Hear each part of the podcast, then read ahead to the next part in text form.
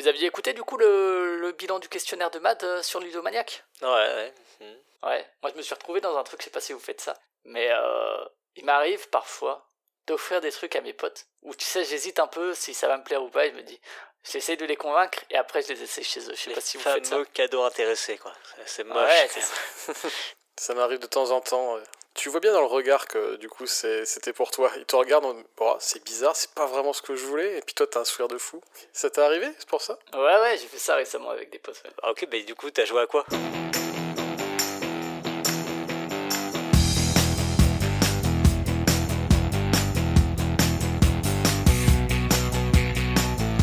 Ce que j'ai fait récemment, c'est. euh, bah, D'ailleurs, Cyrus, tu connais bien, vous savez, euh, toi et Kat, vous me hypez depuis longtemps sur Mhm. Fauna. Ah de- ouais. T'as enfin joué à Fauna. Ouais, ouais, bah ça fait des années que moi tu m'en parles et que Kat aussi en parle et tout comme un bon vieux jeu de Friedman Freezer. Et il est ressorti cette année chez Atalia, euh, Mhm. en français. Et c'était l'occasion, je me suis dit, depuis le temps qu'on m'en dit du bien, bon, Friedman Freezer est toujours un, auteur qui m'intrigue et tout. Euh, et donc j'étais avec des potes et euh, on était donc chez Philibert hein, euh, à Strasbourg en boutique. Et puis ils cherchaient des petits jeux à acheter. Et puis ils hésitaient entre Verdant, des machins et tout. Et puis on voit Fauna. Et c'est des potes qui suivent un peu le passe-temps. Donc le passe-temps qui a pas mal fait la pub aussi à la ressortie de chez Atalia. Et je leur dis ça a l'air bien et tout. Et puis au-delà du passe-temps moi j'ai vraiment de très bons retours depuis des années dessus parce que c'est quand même un jeu de 2008 hein, c'est pas euh, une nouveauté. Et euh, qui était sorti je crois chez Huche euh, à la base. Je crois que c'est l'édition que tu as. Enfin toi tu dois avoir l'édition philo Euh, ouais, Euh, moi j'ai Cyrus. l'édition Philosophia. Moi, moi que j'ai acheté d'occasion, hein, j'avais, j'avais pas connu le jeu non plus à l'époque. Hein. C'est Professeur qui m'en avait parlé, qui m'avait fait jouer à son exemplaire et du coup j'ai cherché d'occasion. Et euh, genre, je sais pas, six mois après ou un an, ils ont annoncé la, la ressortie chez Atalia, quoi. Ouais, ouais, et du coup, bon, ça commence par un F, comme la plupart des jeux de Friedman. hein. Et c'est, ouais, c'était chez Huche, alors qu'en général, c'est vrai que c'est, c'est chez Schwei F, Spilo, que ça sort en général. Et c'est pas Harald Liske qui illustre. alors que là aussi, en général, c'est l'illustrateur attitré des, jeux verts, mais bon, celui-là est pas tellement vert. Non, là, c'est, euh, y a- ils sont trois dessus, Peter Brown, Alexander Young et Volker Mass, même si euh, la version d'Italia, il y a aussi Laurent Ménardi qui, du coup, est à l'illustration de la boîte. Sinon, le, le reste, c'est vraiment les illustrations de base, il n'y a pas eu de retravail. Et donc, ces potes-là, ils l'ont acheté, ils ont fait plusieurs parties à deux, c'est un, couple, et euh, quelques jours plus tard, été invité chez eux. Je me suis, je suis quand même pas allé jusqu'à m'inviter chez eux. et euh, on s'est retrouvé à 6, qui est, je crois, le, le nombre de joueurs et joueuses max. Ouais, je crois. Et on a fait une partie, effectivement. Je me joins à toutes les louanges qui ont été faites. Euh, c'est absolument génial. On a rejoué à 4 récemment. Euh, eux, ils avaient joué à, 2 en couple plusieurs fois.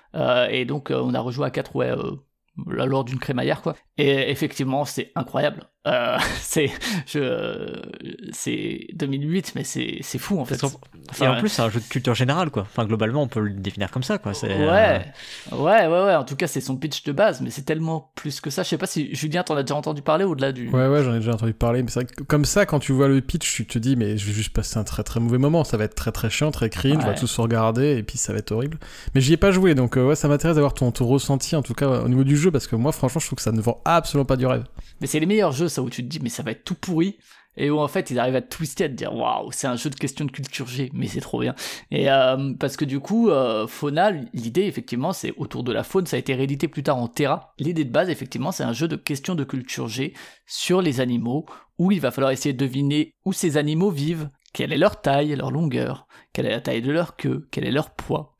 C'est des critères sur lesquels on va nous interroger. Le twist, c'est que euh, donc on a une map monde et tout euh, pour pour les régions et puis des différentes échelles pour les différentes caractéristiques de l'animal. Et euh, c'est un jeu en fait où on se place chacun notre tour, on place un petit cube sur au choix soit une des échelles, soit une région. Mais ce qui va changer tout, c'est la dynamique de scoring parce que évidemment si tu sais, ça te rapporte des points en plus. C'est t'as plus de points que si tu sais pas, mais surtout tu peux te placer de manière adjacente et aussi gagner des points, que ce soit sur les régions ou que ce soit sur les différentes échelles. Et de là en fait tu te retrouves dans, dans ces bons jeux de questions de culture G comme Gambit 7 ou quoi, où en fait t'es plus dans le dans l'espèce d'analyse de ce que les autres peuvent savoir, dans le pari sur les connaissances d'autrui. Alors des fois t'as tes propres connaissances pour essayer de te dire ah ouais euh, vraiment euh, Cyrus je sais qu'il est à fond sur les sur les singes, il doit savoir où se trouve ce whisky.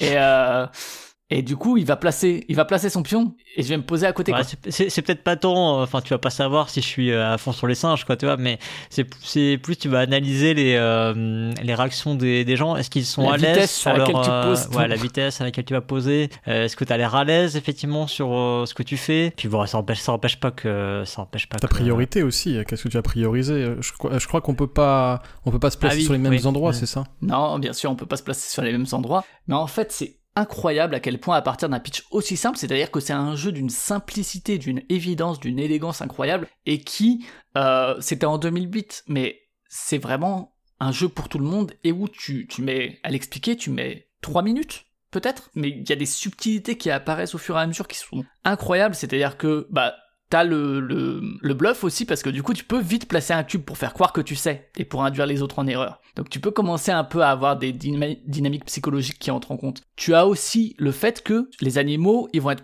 présents dans plus ou moins de régions.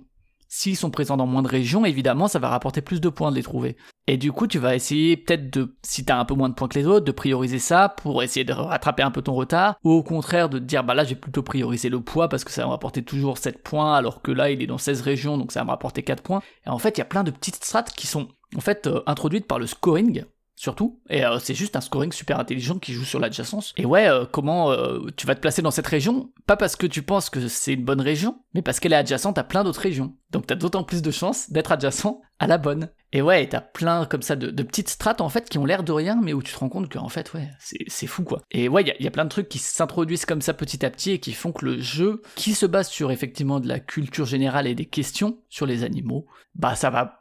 Il y a un petit peu de ça qui reste, mais c'est pas du tout excluant pour les personnes qui n'en ont pas de culture sur les animaux. Et euh, des parties que j'ai fait, honnêtement, en plus c'est des animaux. Alors il y a aussi le nom latin qui peut être euh, une aide. Il y a aussi les illustrations des animaux. Quand tu regardes la taille de la queue, tu vas te dire Hum, par rapport à sa taille totale de l'animal, alors c'est combien de pourcents? Alors ça pourrait faire combien de centimètres? Des trucs comme ça. Et, et en fait, c'est tellement riche en termes de interaction avec les autres et avec le jeu. Et euh, ouais, moi j'ai vraiment été bluffé dans ma première partie. Et je me suis dit, ouais, c'est d'une évidence incroyable. Et on parle souvent de l'accessibilité des jeux euh, pour tout le monde et tout, et, et c'est le cas, mais en fait, j'ai pas l'impression que Friedman Friese, qui est quand même un auteur assez conceptuel, l'ait pensé pour plaire à tout le monde. Et d'ailleurs, c'est pas un jeu qui a eu un succès populaire incroyable, mais dans les faits, ça l'est quoi. Beaucoup Alors qu'il pourrait que- vraiment, ouais, ouais, qu'il pourrait carrément. C'est que c'est complètement le jeu qui rentre dans la définition du 7 à 77 ans, quoi. Tu vois, c'est, Ouais. ça fait con, toi, dit comme ça, mais, en- mais c'est carrément vrai, c'est complètement vrai euh, avec ce jeu. Mm. Euh, moi, je fais vraiment des tables intergénérationnelles avec, intergénérationnelles avec ce jeu, quoi. J'ai vraiment mon fils qui joue, euh, ma fille elle est encore un peu petite, c'est donné à partir de 8 ans. Euh, alors. C'est, pas souvent les enfants qui gagnent, hein. c'est, faut quand même être, être honnête. Parce Mais, que t'as les euh, subtilités du scoring quand même, ouais. Ouais, c'est ça. Mais euh, bah, les subtilités, puis bah, la connaissance, ça joue quand même, tu vois. Et souvent, bah, quand tu sais pas, tu vas, su- tu vas, tu ne vas faire que suivre, donc euh, tu vas quand même marquer moins de points. Mais tu prends plaisir quand même à jouer, et euh, c'est quand même, euh, enfin, c'est quand même l'essentiel, quoi. Et donc, oui, je disais, ouais, les enfants et les grands-parents, ils sont à la table, et il y a vraiment tout le monde qui joue, quoi. C'est euh, Mm. vraiment incroyable. Ouais, moi c'était vraiment une baffe incroyable de mon été. je trouve ça. Donc je me joins aux louanges qui ont été dites depuis des années par par Cyrus, par Cal, par Pionfesseur. Très très grand jeu effectivement. J'ai pas grand chose à rajouter dessus. Découvrez-le hein, si vous pouvez. Euh, c'est un jeu de 2008 et ça, explose à peu près la plupart des sorties qui se veulent familiales euh, de, de- des dernières années en fait quoi. La, la question est quand même importante de savoir, c'est est-ce que tu apprends des choses Ah, Parce que justement, quand on a des, des jeux comme ça de connaissances, est-ce que du coup, t'arrives quand même à avoir une, un apprentissage et te souvenir des choses, des, des ali- des animaux? Potentiellement, tu peux. Je pense, que- je pense que les enfants, ils vont apprendre. Oui, ils vont se rappeler. Nous, euh, je pense qu'on a un âge où on se rappelle plus trop de ces machins-là. Alors moi, il y a un truc dont je vais me rappeler parce que vraiment, je me suis fait piéger sur un animal, tu vois. Mais euh, sinon, la plupart, euh, non, je pense que je vais les zapper, quoi. Mais ça va dépendre, ça va dépendre des gens, hein, mais. Hmm, Mais c'est vrai que les jeux de culture G, où en fait t'es plus dans des trucs un peu absurdes, je pense à Gambit 7 où c'est vraiment des questions stupides, où tu peux pas savoir, en fait, la réponse tu t'en fous un peu, mais c'est là que c'est des bonnes questions, entre guillemets, c'est que c'est trop dur pour que tu saches la réponse, sauf exception, mais, euh, et du coup, en fait, ce qui est, ce qui est important, c'est pas la réponse, c'est comment est-ce que tu vas essayer d'approcher de cette réponse. Mmh, ouais, Et je pense que aussi- tu vas avoir. ouais. Alors moi j'ai pas beaucoup d'expérience dessus, mais je pense que c'est ce qui fait aussi que c'est rejouable parce que justement, contrairement à une enquête où tu passes 3 heures sur un truc, là c'est assez rapide donc tu vas pas avoir ce phénomène, même s'il y a des niveaux de difficulté, je crois, dans les questions. Oui, il y a deux, tu vas deux pas avoir ce ouais. phénomène, euh, ouais. ce phénomène où ah bah j'ai fini en fait et euh, je vais m'en rappeler toute ma vie et du coup en fait Fauna c'est un c'est un jeu à une- à usage unique. Euh, je pense que le, ça entraîne le fait que tu puisses y rejouer et retomber sur les mêmes cartes sans que ce soit un souci parce que justement c'est pas assez impliquant euh, en termes de personnel pour que tu te rappelles de la taille de tel animal euh, particulièrement quoi. Tu crées des références, mais c'est pas un jeu de connaissances en fait. C'est vraiment un jeu d'interaction et légèrement de bluff, etc. Mais les animaux sont presque des prétextes finalement à, se créer euh, des repères à chacun pour pouvoir miser sur, sur des caractéristiques. Ouais, mais enfin bon, c'est quand même. encore une fois, la, connaissance de l'animal, elle est quand même importante. Hein. Parce que si tu joues sur le- les animaux faciles, en fait, il peut y avoir vite de- des, gros écarts à la table. Quand tu joues avec les animaux difficiles, là, on rentre plus dans une dynamique un peu à la Gambit 7 où c'est trucs que finalement les gens ils se connaissent pas globalement, sauf euh, exception. Et, euh, et là, ça, là, ça peut devenir vachement drôle. Mais en revanche, les scores, ils vont, tu vas peiner un peu quoi sur les scores, donc la partie elle va être plus longue. Il faut aussi euh, se rendre compte de ça, quoi. Ouais, parce que la partie finie quand t'arrives à un certain score, il y a juste euh, et, et par contre en termes d'émotion, c'est trop cool parce que des fois t'es tout le monde commence à se mettre dans une zone du monde et en fait tu réveilles et c'est pas du tout là. Voilà. C'est trop cool. Là, tu rigoles Ouais, beaucoup, ouais, ouais, c'est c'est incroyable. clair. Et le seul petit truc, c'est, euh, les, je trouve que les zones, et ça c'est peu importe l'édition, parce que du coup j'avais regardé ton édition Cyrus, parce que ça m'avait un peu gêné sur la, la plus récente, et c'est pareil, la délimitation des zones pourrait être un peu plus claire euh, de ce point de vue-là. Euh, ça a pas bougé avec le en 2023, mais euh, mais voilà, c'est des petits défauts, tu vois. Enfin, c'est les seuls petits trucs qu'on va chercher, donc c'est que c'est quand même incroyable comme jeu. Donc euh, Fauna, super jeu. Et toi, Cyrus, alors, maintenant que Flavien a présenté Fauna, qui est quand même assez vieux, est-ce que toi, t'as un truc encore plus vieux à nous montrer? Ah, bah en fait, je suis allé à l'escalageux, moi, euh, pendant les vacances. Donc, du coup, euh, niveau vieux jeu, je peux te dire que j'ai été servi. Euh, J'avais un peu dans ma, dans ma wishlist ouais, des jeux à essayer, pas mal de jeux dont on a, enfin, qu'on a pu évoquer dans les sortons de grands jeux. Je, vais vous parler d'un autre qui, que j'ai découvert sur place. Parce qu'en fait, bah, t'arrives là-bas, tu sais, t'as as des rayonnages de jeux, mais de ouf, quoi. Donc, déjà, tu sais pas trop par où commencer. Alors, moi, ce que je faisais, c'est que souvent, je regardais en fait les coups de cœur de, de François Hafner, parce que donc euh, c'est sa bibliothèque. c'est ça, ouais. c'est ça, ouais. C'est ça. Et euh, bah, il se trouve que, euh, enfin, j'ai déjà remarqué que, voilà, il était, moi, je le trouve plutôt pertinent dans ses coups de cœur. Donc, j'ai j'ai regardé un peu, voilà, j'ai trié un petit peu comme ça, et je suis tombé sur une boîte d'un jeu qui avait l'air assez kitsch, tu vois, enfin, vraiment très vieillot. ça fait très édition artisanale. ça s'appelle Auto Scooter, et surtout là. Quand j'ai vu que le jeu pouvait se jouer jusqu'à 8, euh, parce que bon, on était, on était tout, tout un groupe, donc forcément tu cherches aussi des jeux qui vont pouvoir jouer assez nombreux, et que bah, il avait ce petit coup de cœur là, que bon, ça avait l'air de jouer assez vite, et surtout le thème quoi, auto-scooter, je sais pas ce que vous savez, enfin moi je savais pas, je savais pas, mais en fait ça veut dire euh, auto-tamponneuse en allemand. D'accord, moi ça me fait penser à Darud. Ah non, Darud c'est Sandstorm, je dis des conneries, mais Scooter c'était aussi un groupe d'électro de la même époque, tu sais, de la fin des années 90. D'accord. Ouais bah non, bah là c'est un jeu, c'est un jeu d'auto-tamponneuse, tu vois. Enfin moi j'avais jamais vu de jeu avec le thème des auto-tamponneuses. C'est pas souvent traité, en tout cas. Ouais, voilà. Et euh, moi j'aime bien les jeux, euh, les jeux de simulation un peu sportive et tout ça, donc euh, j'étais très très curieux par euh, de, de voir ce machin-là. Et euh, donc je, bah, donc j'ai découvert que c'est un jeu de 99, 1999. C'est un jeu de Gunther Cornet, donc c'est quand même pas un illustre inconnu. C'est euh, l'auteur de Hey That's My Fish. Je sais pas si vous voyez. Et de, et de Kauna. Ah oui, Ouais. de Kauna et de Bottle Imp aussi un jeu de pli, donc ça c'est la, Ah. la caution jeu de pli. Ah, J'avoue que enfin, je, je ne crois connaître que Hey That My Fish et euh, Kauna de lui. Oh, c'est un auteur des années 90-2000, quoi. hein. Et donc, euh, ouais, je vous parlais de- du, du côté très artisanal de l'édition. Euh, c'est une boîte euh, pas très très épaisse, mais dedans, t'as des, donc, t'as des, des, des, des pions, enfin, des espèces de meeples auto-tamponneuses, quoi. Et euh, au bout de ces meeples-là, t'as une, t'as une tige. Euh, qui est euh, genre comme, euh, comme un clou qui aurait été planté à l'arrière, tu vois, avec un petit, vraiment le, le- tu sais, le plat du clou, quoi. D'accord, ouais. Et dedans, il faut que tu fiches des, des jetons, des espèces de jetons en rondelles, on va dire, quoi, mais avec un trou assez fin au milieu. Donc il faut que tu les enfiches vraiment dans le dans la tige à l'arrière. Et donc ça, ça représente, euh, tu sais, la canne, euh, la canne électrique là, qui vient euh, s'électrifier sur le, le plafond Ouais, quoi, ouais, des, qui- des autotamponneuses. Sur le toit, ouais. Donc euh, là, Mm. déjà, rien qu'au niveau des matos, t'es à fond dedans, quoi. T'as vraiment la. Mais là, t'as pas encore joué, là. Non, bah, t'as pas un jeu encore joué. d'adresse. C'est ça qui est pas génial. encore joué. Là, tu sors le plateau. Le plateau, c'est un, un truc en genre en tissu, tu vois. Tu déroules, hop, t'as des cases hexagonales. Euh, bonjour le voyage dans le temps, quoi, tu vois. Avec rien de dessiné dessus. Hein. Enfin, il y a juste des, des trucs dessinés euh, sur les, pour les points de départ, quoi, des auto-tamponneuses. Et là, donc là, je, je sors la règle. Euh, la règle assez procédurale, tu vois, quoi. T'as vraiment euh, 12 cas de, de percussions différentes. Enfin, non, j'exagère, il n'y en a pas 12, La règle mais il y a au moins 5. Il y a au moins 5 ou 6 cas de percussions différentes pour euh, essayer de comprendre comment tu te déplaces. Euh, C'était franchement pas évident. Euh, c'est là que je me suis rendu compte, l'air de rien, que on râle des fois sur les règles d'aujourd'hui. Mais je vous assure, j'ai lu un paquet de règles de jeux des années 90 et euh, franchement, c'est hard quoi. C'est hard. hein. Il faut vraiment interpréter plein de trucs quoi. C'est le problème de la simulation. Hein, ça. Ah ouais, ouais. Et ça venait pas toujours de la traduction. euh, pour le coup, hein. parce que des fois, du coup, je regardais aussi comment c'était euh, présenté, tu vois, en anglais et tout, et je voyais que c'était vraiment présenté pareil et tout. Donc, euh, enfin bref. Et donc ça, c'est euh, c'est un éditeur qui s'appelle Bambus Spieleverlag. Bon, c'est un éditeur qui a disparu aujourd'hui. hein. Alors la boîte, c'est illustré vraiment. euh, tu vois, on parle de style BD des fois, hein. mais là, vraiment, vraiment, c'est style Moi, ça me BD. fait penser à du Freezer. Ça pourrait être un jeu de Freeman Freezer si t'es euh, Ouais, ça photo pourrait. scooter, tu vois. Ouais, euh, c'est alors l'illustrateur c'est Christophe Tisch. Bon, je sais pas s'il a illustré d'autres trucs, je sais pas, je, je me suis pas trop renseigné, j'avoue. Mais ouais, tu vois le style BD, moi ça me faisait penser un peu à du Franklin. C'est vraiment le, le côté ligne claire, euh, euh, dessin assez simple. Euh, encore que Franklin, bon, c'est quand même assez, assez détaillé malgré tout, mais euh, enfin un peu voilà dans, dans l'idée quoi. Sache que Christophe Tisch, il a illustré Ark Nova. Ah ouais, Ah ouais, c'est impressionnant. Ah mais oui Ah c'est pour Ça ça, que son plus nom rien disait à voir, vaguement, vaguement quelque chose alors. Ah bah oui, j'avais déjà dû le lire quelque part. Ouais, bah il s'est amélioré depuis on va dire. Il a, il a évolué dans le style. Il a évolué dans le style. ouais. Ouais. Et donc bref, donc un jeu d'auto-tamponneuse. Bah, euh, c'est un truc assez simulationniste quand même, hein, je vous le cache pas. Mais avec des les sensations sont quand même pas mal retranscrites. Mais bah ça a aussi le défaut du coup du côté simulationniste quoi. Donc c'est un jeu de programmation.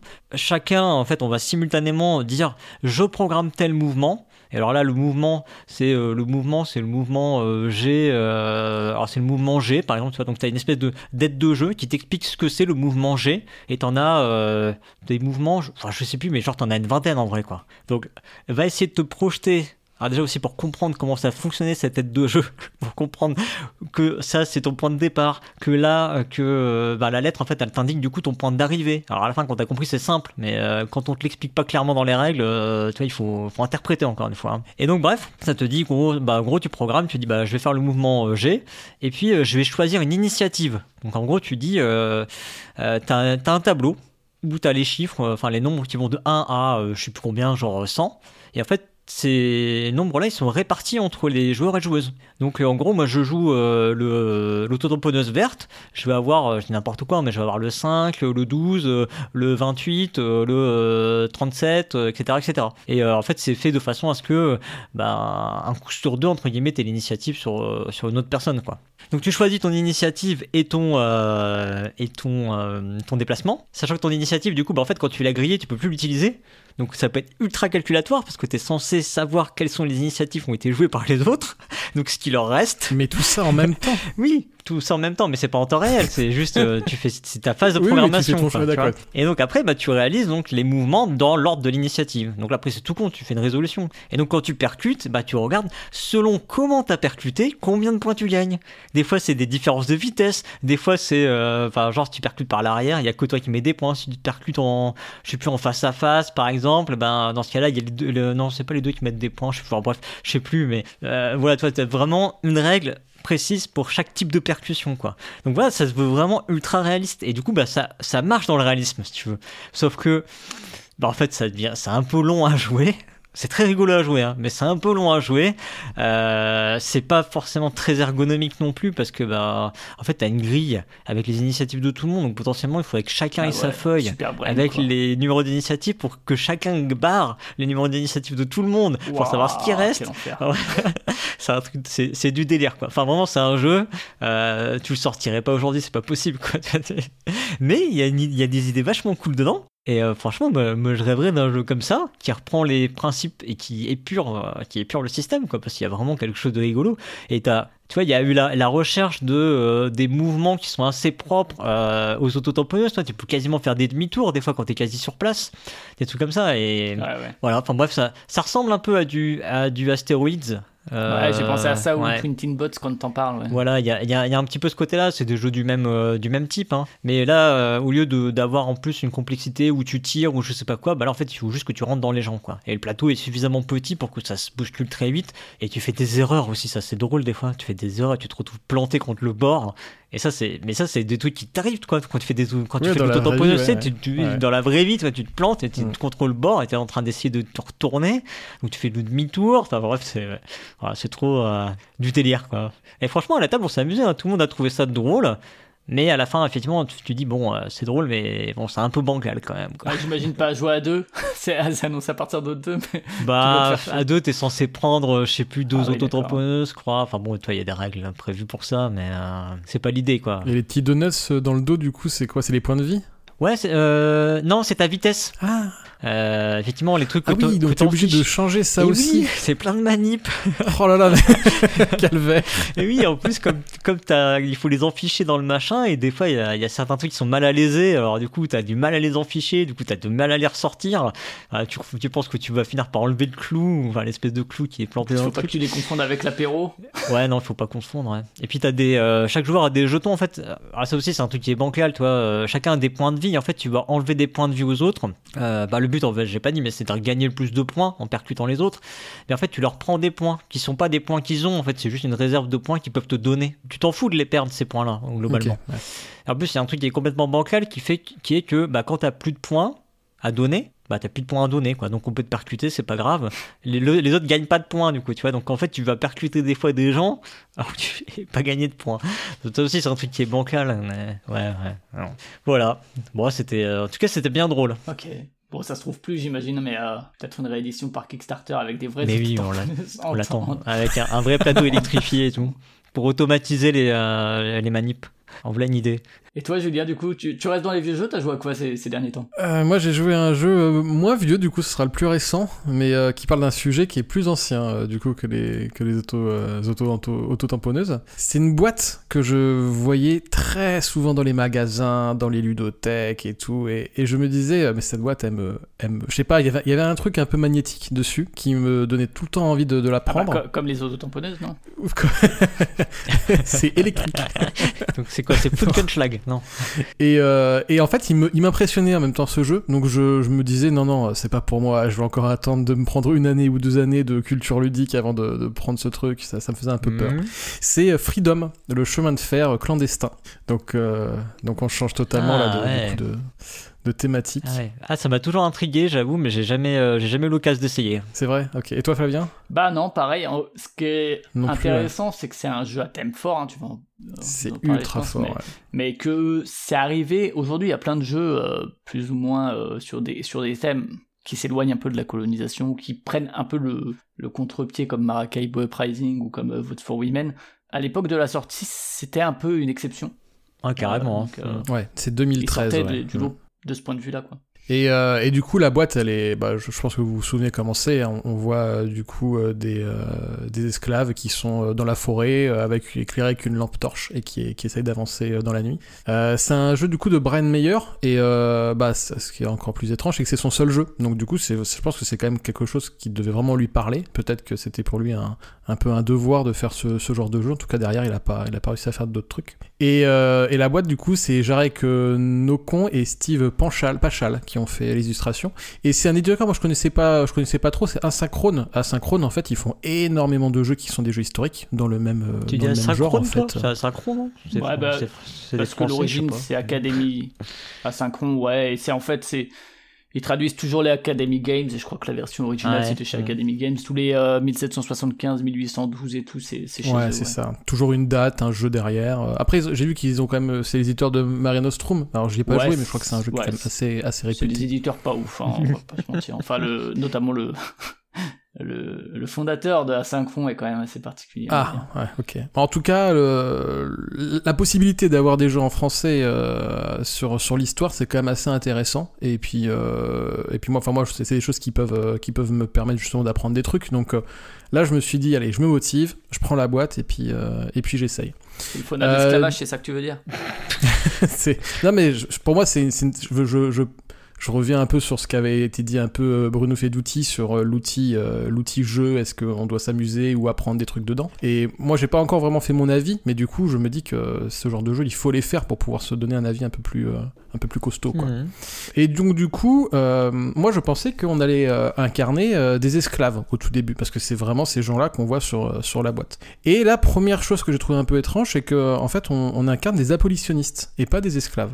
Du coup, ça se met plutôt du côté euh, des Américains blancs qui vont euh, œuvrer euh, con- contre, euh, contre les esclavagistes. Euh, mais je me suis dit, c'est un peu étrange finalement de pas de pas directement incarner ceux qui sont vraiment victimes finalement de l'esclavagisme. le côté, les, euh, les abolitionnistes. euh, White Savior, un peu euh, qu'on dit euh, Ouais, c'est ça, ouais. l'homme blanc Et- qui vient sauver et- un je- peu je- les, les peuples opprimés, quoi. C'est ça, ouais, exactement. Je trouvais ça un peu, un peu étrange. Après, je me suis dit peut-être que c'est lié à. Est-ce que, est-ce qu'en fait, ça aurait été si facile de pouvoir incarner des esclaves? Est-ce qu'on peut jouer en incarnant des esclaves? Et peut-être que finalement, il y a une distance qui se crée en se disant on peut pas aller jusque là. Et ça, c'est un point difficile à comprendre. Mais bon, en tout cas, le jeu nous propose euh, de, de- d'incarner des abolitionnistes. Et on va jouer donc trois périodes qui sont des périodes historiques.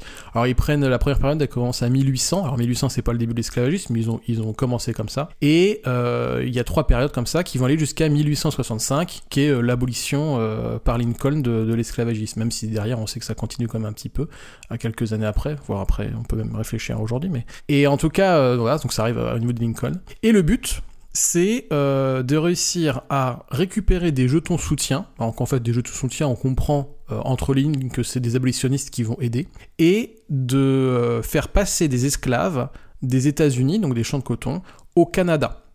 Et donc on a une grande carte avec euh, des villes, des villes importantes aux États-Unis à, ce- à cette époque-là, et euh, des cubes qui vont représenter nos esclaves. Déjà rien que ça, c'est quand même en termes de symbolique, moi j'ai trouvé ça assez, euh, assez particulier de se dire mon petit cube c'est un esclave. Et en plus c'est vraiment une unité d'esclaves, c'est c'est vraiment là une personne. Et donc on va devoir déplacer ces cubes dans les villes pour monter comme ça dans le nord. Et sur la route, on va trouver des chasseurs d'esclaves. Euh, donc ça, ce sont aussi des, des meeples qui eux ont euh, des tracés euh, réguliers, donc ils font des rondes dans, tous les États-Unis. Et en gros, il va falloir jouer un peu au, chat et à la souris entre eux et nos déplacements pour pouvoir faire passer les esclaves. Et du coup, c'est quelqu'un qui incarne ça, ces chasseurs Non, ou- non, c'est c'est automatisé en fait. Ils vont, ils vont euh, se déplacer. Il y a un lancer de dés qui se fait au début de la partie, enfin au début de la manche, qui va faire bouger un des chasseurs au pif, on sait pas. Et après, si un, si on fait bouger un esclave sur une route euh, d'un des chasseurs, ce, ce chasseur, même s'il est très très loin, va avancer euh, en direction de, de l'esclave, comme s'il avait été averti qu'il y avait un déplacement euh, à, à ce, ce C'est c'est moment-là. un jeu coop de toute façon, non? Ouais, c'est coop, ouais, ouais, ouais. ouais, ouais, Ah c'est- ouais, ouais, ok, ouais. Parce que je me disais incarner les chasseurs d'esclaves, ça peut être. Chaud. Ça peut être, euh, ouais, ouais, ça peut être, ça peut être chaud. ouais. Ouais, ouais. Mais bon, incarner les esclaves en même temps, je me dis que c'est pas plus, c'est pas, c'est pas moins compliqué en fait, euh, moralement en fait, de faire un jeu euh, en incarnant ça. Donc, euh, donc voilà, donc on va acheter euh, des jetons euh, qui vont nous permettre de déplacer. Donc c'est toujours vu quand même derrière euh, cette idée que ce sont les blancs américains qui vont faire la dynamique du jeu. On a des conducteurs qui vont amener les esclaves. On a des jetons qui permettent de gagner de l'argent parce que on comprend quand même l'argent est un peu le le, le- le truc qui tient euh, finalement tout, le jeu. En fait, s'il n'y a pas d'argent, on n'arrive pas à déplacer les gens, on n'arrive pas à faire d'action. Donc l'argent est, est très importante. Et là, pour l'instant, euh, c'est quand même assez, assez bizarre parce qu'on n'a pas du tout le côté historique. On est juste sur un jeu où, euh, où on va essayer d'attirer des, des chasseurs d'un côté de l'autre du plateau pour pouvoir avancer. Et on a des cartes. Et en fait, toute la partie historique se passe avec, avec des cartes qui sont dans... Comme dans les cartes Driven, quoi. Ouais, Ouais, voilà, c'est ça. Et compagnie. Alors le, c'est en- le twist, c'est que comme... C'est oui. en- mais c'est en mode card driven ou c'est en mode euh, c'est des cartes événements euh, qui, qui surviennent tous les tours ou? En fait, c'est une, t'as une rivière avec Mhm. trois paquets de cartes qui correspondent aux trois époques, donc entre 1800 et 1865. Ouais, d'accord.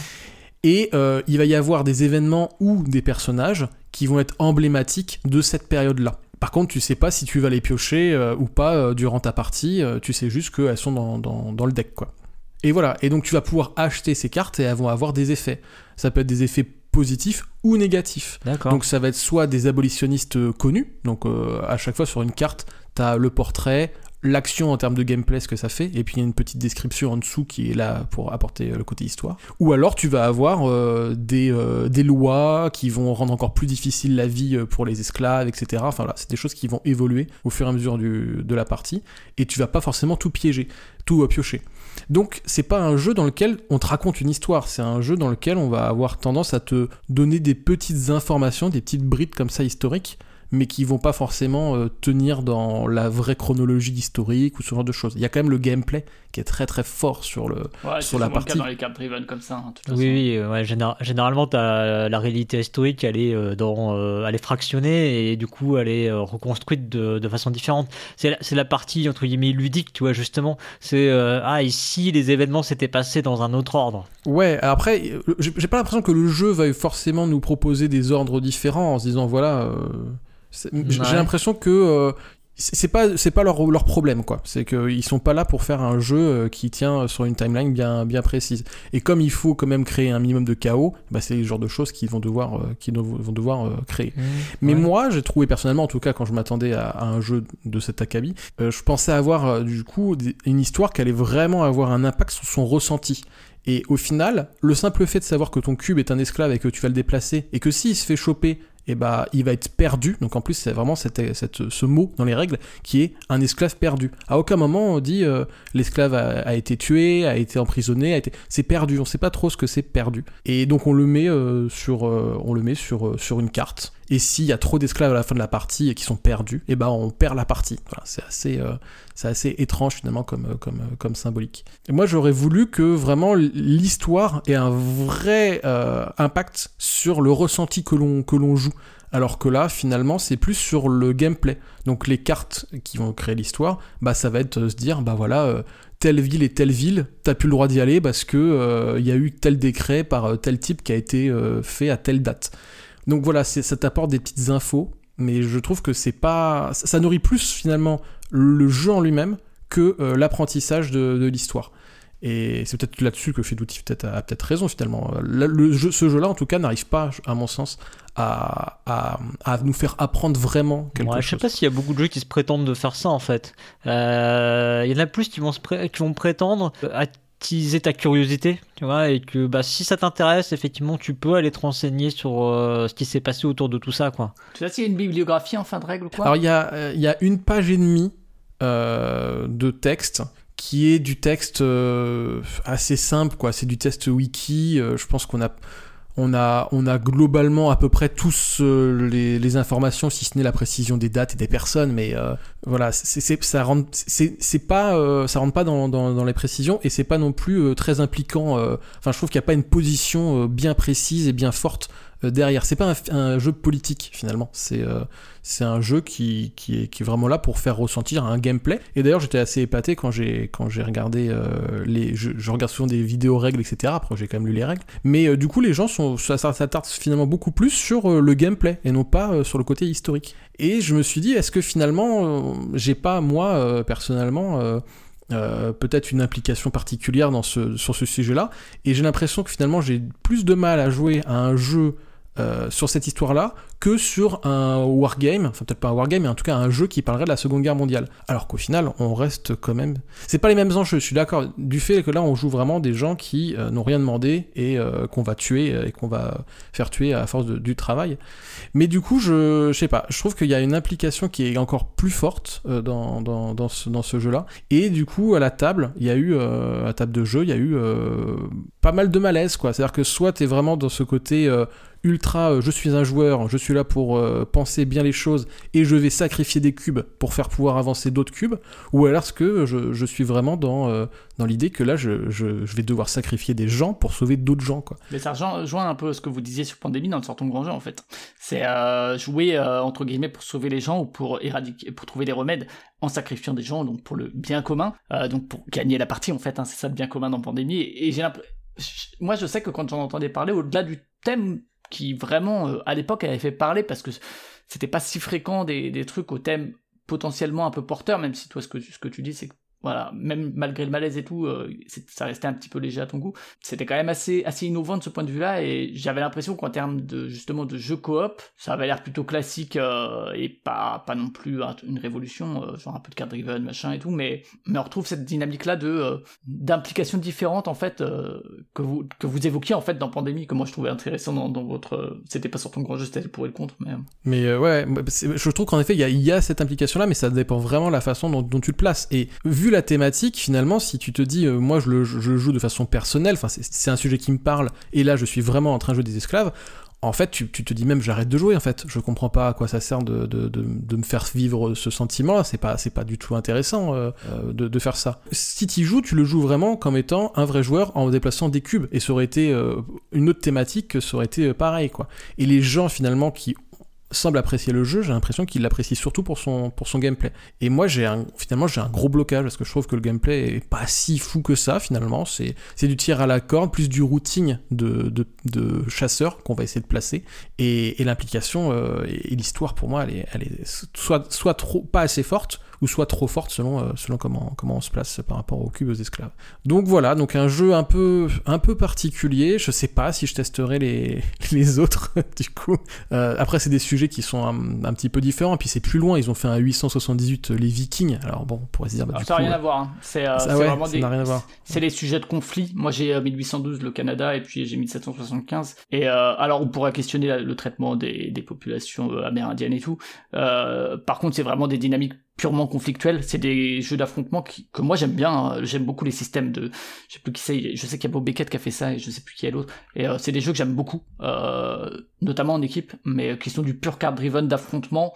Euh, avec des placements de troupes et tout, c'est disons qu'on est plus dans du conflit classique que dans l'esclavage, c'est pas bien. et on va on va vous le montrer par du gameplay. Il y a beaucoup moins ce potentiel à message par le gameplay que, euh, que, le, que le proposait Freedom, entre guillemets. Quoi. Bon, en, tout cas, voilà, donc euh, je pense que je serai toujours un peu en recherche d'un jeu euh, qui pourrait à la fois m'apprendre beaucoup de choses, parce que je, je pense vraiment que c'est quelque chose qui peut, qui peut exister. En tout cas, si ça n'existe pas, j'aimerais bien un jour que, ça, que ça existe. Mais qui soit lui avec une bonne mécanique, quoi. Et là, pour le coup, je, je ne l'ai pas eu. Bon, c'était un peu moins fun que que les autostoppeurs et puis les, les, les autostoppeurs. les autostoppeurs, c'est un autre jeu ça. que les autoscooters. les autoscooters. Les, les autoscooters, je pense que je l'ai mal prononcé du coup. Autoscooter et puis les. Ouais, en allemand. Ouais. Bah, c'est en allemand. Autoscooter ouais, peut-être ouais. mais. Mais euh, ouais, euh, bon, et puis les, les animaux, euh, pour le coup, dans Fauna, il n'y a aucun traitement sur les espèces disparues et tout. On peut se dire qu'ils sont plus que dans une région, mais, mais c'est pas, c'est pas le cœur du propos non plus, je crois. C'est pas le cœur du propos, ouais. ouais. Bon, je vais aller regarder sur internet euh, s'il y a des euh, fêtes foraines pour qu'on aille se rejoindre euh, à faire des vrais auto, euh, oui, auto scooters. Ah, moi j'adorais ça quand j'étais petit. Ah, moi aussi j'adorais ça quand j'étais gamin. plaisir de rentrer dans les autres. ok, bon bah écoutez, euh, passez une bonne fin de semaine les gars. Et ouais, puis, bonne soirée les bien gars. Si, si vous jouez, sinon passez une belle vie. Tous. ça roule. bien. bien.